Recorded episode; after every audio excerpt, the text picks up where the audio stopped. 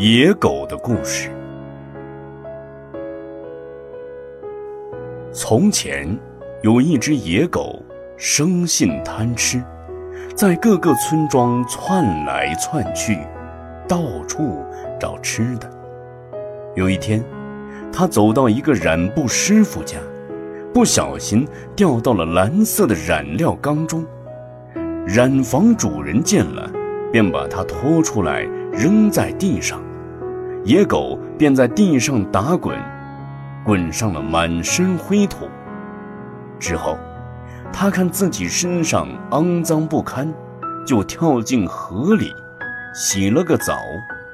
从河里出来，他身上的毛色变得很亮，而且蓝莹莹的。其他的野狗们看见他的毛色和平常的野狗不一样。很是奇怪，就问道：“你是谁呢？”那只野狗回答说：“我是天地氏的使者，天地氏封我做兽中的王。”那些野狗们想，它的样子是只野狗，可是毛的颜色却和我们不一样。野狗们便把这事报告给了狮子。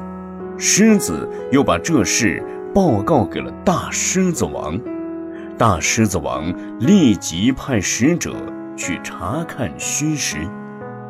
使者一去，看见那只蓝色的野狗坐在大白象的身上，各种禽兽都围绕在周围，就好像在侍奉兽王一样。使者看过后。回到大狮子王跟前，把这情形详细的报告给了大狮子王。大狮子王听到使者的报告后，便率领他的军队前来，看见野狗王乘着大白象，其他各种野兽围绕在周边，老虎、豹子等猛兽亲自守护在野狗王左右。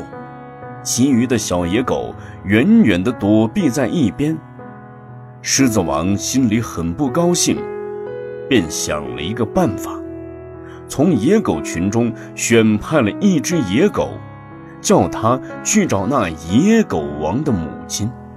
这野狗在山中找到了野狗王的母亲，野狗王的母亲问那野狗说：“我的儿子那里有些什么野兽？”